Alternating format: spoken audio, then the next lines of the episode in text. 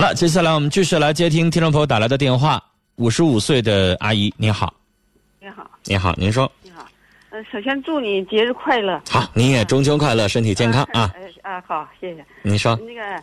我呃，我有一个那个，我有个女儿，今年毕业大一大，嗯呃，那个，呃，因为医院工作性质的原因吧，呃那个挣的也太少了，挣的也挺少，而且不是她所学专业，那个她属于不是她所学的专业，她医院挣的还少吗？啊，阿医姨，院挣挣的少可少了，因为性质的关系，这医院挣的最少的一个一一个地方，一完个了岗位啊，这个岗位，完了呢，那个是什么岗位？方便说一下吗？是收银呢，还是什么呀？他这个不是收银，那那个就是坐办公室干活的，嗯、就就不是在某个科室，在某科室，在某科室，完了不太喜欢他这个工作就他，就这个科室他不太喜欢，这个科室本身比较啊，比较不比较那个条件差一点。啊，这条件差一点，还不因为我们知道，正常就是我们知道，可能最条件好的这个呃科室有，比如说什么外科啦、眼科啦、牙科啦或者什么的大科条件好一点，小科什么耳鼻喉就肯定差。啊，那是，完了那个 工作性质原因，他不太喜欢那个那个呃，也不太喜欢，他这性质的原因决定的，他挣的也少，然后呢是，一他是一级科室嗯啊，他是一级科室，他不是临床，关嗯，键是。就是那种检查科室呗，类似于啊、对对对对，比如说 X 光室、啊，对对，什么对胸腔、胸胸透视哈，类似于那种啊。啊，对对，类似那种。跟你嗯说，完了那个他不太喜欢那个，他他不太喜欢那工作，工挣的还少。他想现在哈尔滨有有一家医院吧，那个呃可以去，嗯但是收入也不是很高，呃，完了还得租房子，嗯、就是咋的呀？这是，但是他那个专业对口，是他的专业，现在是。嗯，现在我们不知道现在该去还是不该去，不知道是如何大医好。院吗？哈尔滨一个医院就是小医院，也是三甲医院，哦，三甲医院那就没问题啊。三甲医院，但是不 这不是孩子啊，这个跟肯定不是孩子嗯。啊。完了这三甲这医院本身也没多少，三甲医院都是大大型的医院了，就是咱们国家最大的就是三甲三三级甲等医院。个啊这不是孩子，反正是跟孩子比起来差挺多。嗯阿这姨也啊也啊，这也是三哈甲医医院大，你家孩子得多高的学历能进去啊？就我我一年住一次到两次医院，就我住那个内分泌科，你知道吗？随随便便给我看看，你知道我一点都没当回事儿，因为你知道那种老教授一整带好几个实习生那种，然后人实习生小大夫就给我开开药了，然后我妈有的时候一整说，哎。那个儿子，那小大夫那不行，你你去去找找那个那个老大夫开。我说妈，你知道这小大夫什么学历吗？啊，我那小大夫三十三岁了，博士后。博士后啊，北京协和大学的博士后，是是留到咱哈医大了，啊，内分泌科的。我说妈，我说那是中国最好的协和的，人家是博士后。我说你别看不起人小大夫，那小大夫也太厉害了，你博士后你还想咋的？看给我开个药还不行吗？ 是不是？啊所以阿姨，您家孩子是啥水啥学历呀、那进哈医大要是本科的话，你根本就别想嗯，不是本科，他是硕士，今啊年、毕业嗯硕士可能进哈医大也不一定能进得去。对对对对，对不对哎咱咱们？所以咱们像您说的，硕士咱能进一个也是三甲医院，但不是那么出名的，就挺好了，啊是就不错了。很多人还进不去呢。是，我现在是咋的？他挣的也不多，我们到那样还得租房子，孩子到那样还得租阿姨房子。啊，你不能说今天第一天上班就和工作十年的人挣一样的呀，啊那是对。那对职称得跟着涨吧。嗯你现在第一年是住院医师，等你升到主任医师，你看你挣多少钱？是是不是啊？对你成了这个科里边的权威，你再挣多少钱？那肯定不一样啊，是不是啊？我工作二十年了，我跟我们导播工作第一年，我俩要挣的完全一样，你觉得公平吗？也不公平吧？对也不那肯定你第一天，比如说你第一天上班，我记得我第一天上班的时候挣一千多块钱儿我干了两年挣一千一千多块钱儿那那你一开始的时候也得这样啊，你得从那个时候过来呀、你认准了这个单位没问题，啊，然后呢也问一问，比如说工作十年的人收入现在是多少，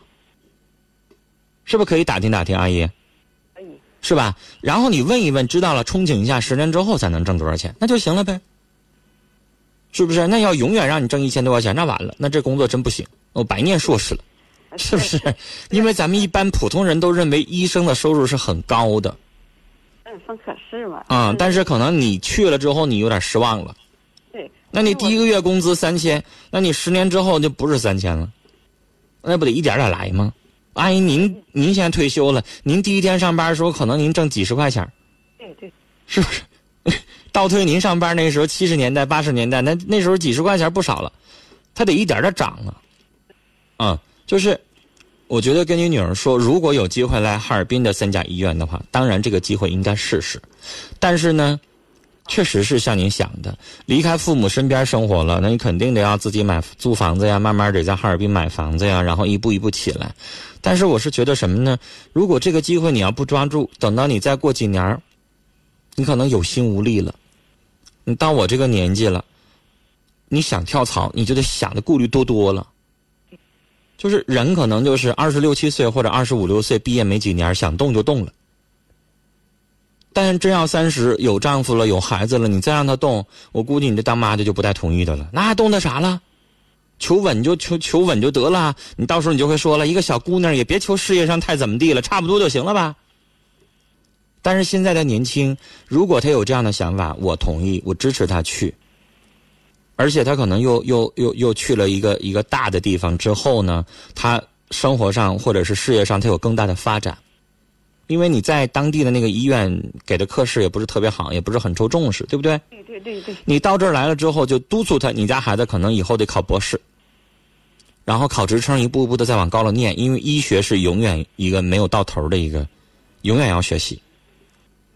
就是你永远要不断的补充，你永远觉得自己的知识不够，是不是？啊，然后呢，慢慢一慢慢的，我支持他啊。呃，您要问我的意见，就是我支持他换这个工作，但是呢，我我给一个建议，就是不要太着急辞掉现有的工作。哎好，就是